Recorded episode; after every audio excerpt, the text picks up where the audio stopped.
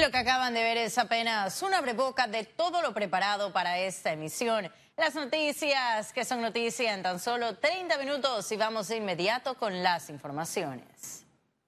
En el Pleno de la Asamblea Nacional ya se discuten las reformas constitucionales. La bancada del Partido Revolucionario Democrático se mostró dividida tras el debate de las mismas. El intercambio de palabras de los diputados oficialistas Leandro Ávila y Cristiano Adames encienden las alarmas como barrera contra el cambio a la Carta Magna. Eso es complicado hablar con ese caballero, nada más te puedo decir eso, pero nosotros vamos a seguir haciendo todo el esfuerzo eh, de hablar porque eh, las reformas constitucionales no son de un grupo, es una propuesta que hizo el órgano ejecutivo, hay un clamor en la ciudadanía de cambio en los temas constitucionales. Las diferencias podrían afectar la promesa de campaña de Laurentino Cortizo, tomando en cuenta que la Asamblea Nacional tiene hasta el 31 de octubre para aprobar el proyecto en los tres debates. Hay diferencia, ¿no? Pero eh, eh, lo que tratamos, tratamos de buscar es que podamos homologar, no para nosotros dos, sino para todos los diputados y el país, una norma que el país entienda, que se divulgue a nivel del portal de la Asamblea Nacional. Nosotros vamos a llegar a un consenso de forma respetuosa. Lo que pasó ayer fue un mal manejo a lo interno eh, de la bancada en el caso de cómo se iba a discutir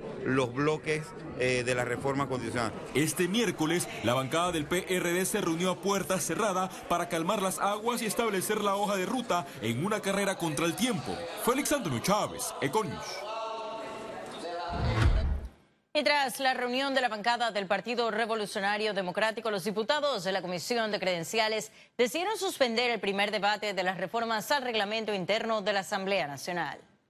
Ya es una discusión que está atrasada y que no puede esperar más. Entonces, para mí es preocupante que, aunque la Asamblea tenga otros temas que ver, que son igual o más importantes, no podemos seguir aplazando el tema de la discusión del reglamento interno.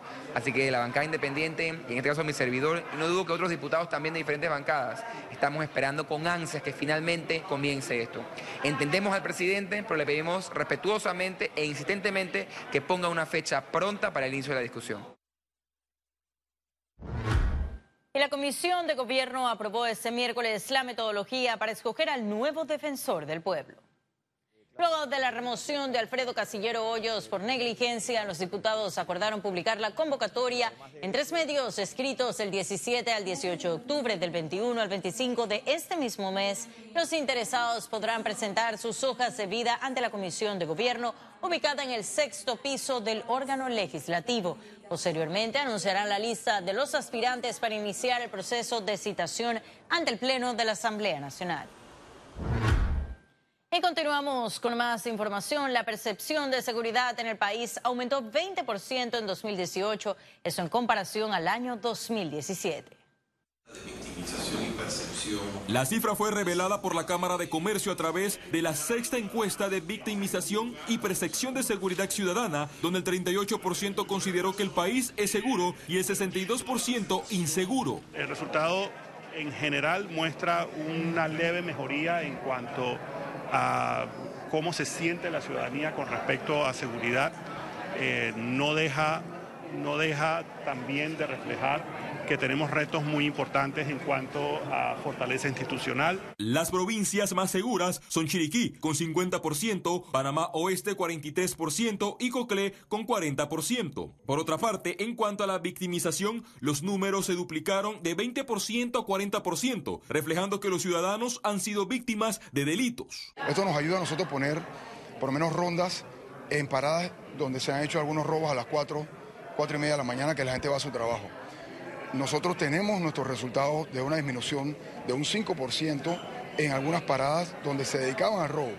Bueno, en la medida en que exista la percepción o el temor, la gente no tiende a querer salir y en la medida en que la gente no sale, en esa medida el índice del consumidor también se ve afectado. Los encuestados mostraron temer a ser asaltados en plataformas tecnológicas de transporte y cerca de las estaciones del Metro de Panamá. De las más de mil personas entrevistadas en el 2018, el 45% denunció los delitos y un 35% prefirió no hacerlo por desconfianza a las autoridades.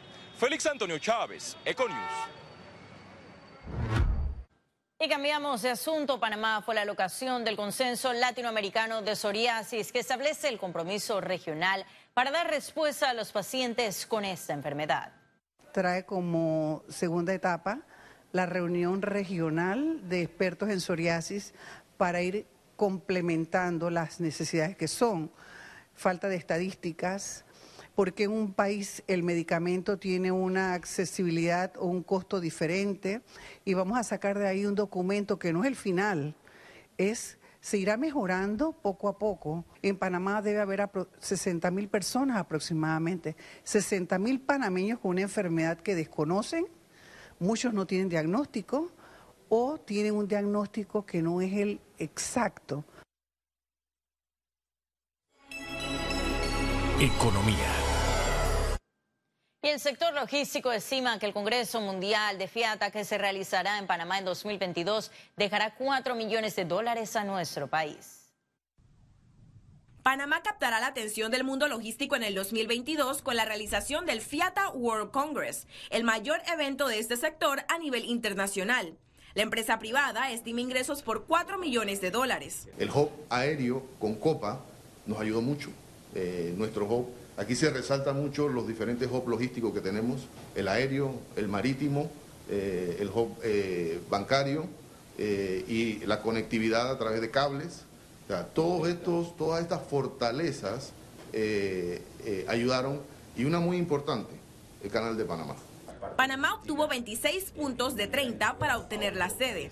La Asociación Panameña de Agencias de Carga y el Consejo Empresarial Logístico aseguraron que el Congreso aportará avances a la Estrategia Logística Nacional 2030. Eh, para nosotros como panameños tenemos que sacar el mayor provecho de ese expertise que tiene FIATA para, para nuestra juventud, para nuestros jóvenes, para que, eh, para que todo ese conocimiento llegue a las aulas de clase de, la Universidad Nacional, de UTP, de ITSE, de UIP, de USMA, de, todas estas este, universidades. La organización en sí, todas las personas que vienen van a impulsar la economía de manera general, no solo son los hoteles, sino estas personas vienen con sus familias, quizás muchos vienen y eh, van a venir a compras, van a venir a invertir, a comprar. Desde ahora, el sector privado trabaja en la hoja de ruta hacia este Congreso, que aglutinará a más de 40 mil empresas de la industria logística. Además, esperan el respaldo del Estado. Ciara Morris, Econews. Y Panamá lidera las zonas portuarias de transbordo de carga en Latinoamérica. Datos difundidos por la Unidad de Servicios e Infraestructura de Comisión Económica para América Latina y el Caribe, CEPAL, Panamá se encuentra entre los expuertos de la región con más tráfico de contenedores. Panamá presentó un crecimiento en su costa caribeña de 11%. Rolando Álvarez, presidente de la Asociación Panameña de Agencias de Carga, APAC, señaló que Panamá debe continuar trabajando porque en conectividad somos líderes, pero en competitividad no salimos en ningún ranking mundial, mientras que en recurso humano estamos en la posición 79. Entonces, eh, es muy importante esto para nuestro país. Eh, sigue Panamá repuntando eh, en, este, en estos rankings.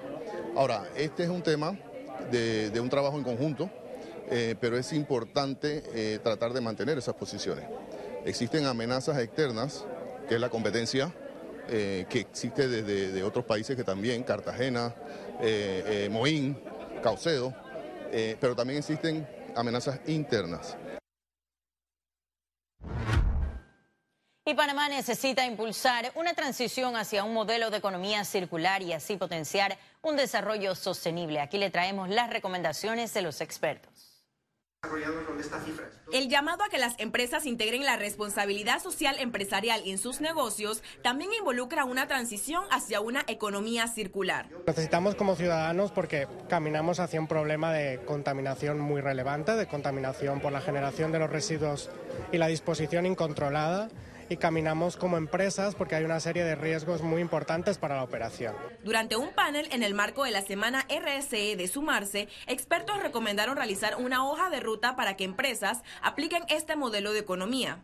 Lo primero para una compañía es que se convenzca. O sea, si una compañía no está convencida, no ha tratado el tema, no ha hecho un análisis interno y no está involucrada la alta dirección, no funciona.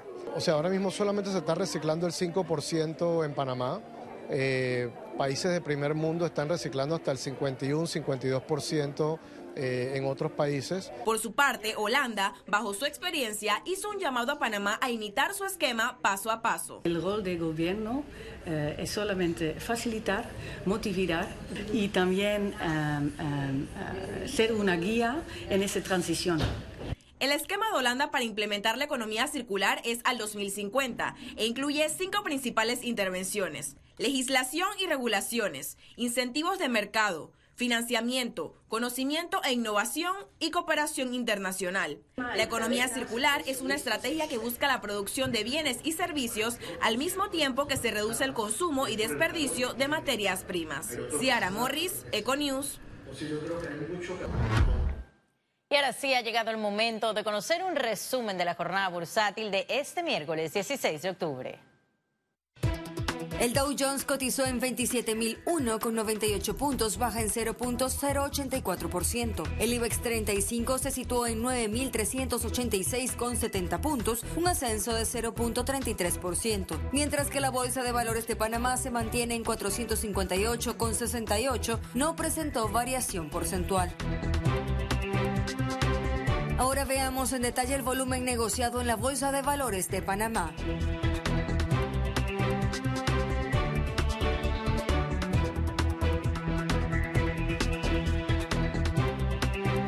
Total negociado 36 millones 476 mil 43 con 30 centavos.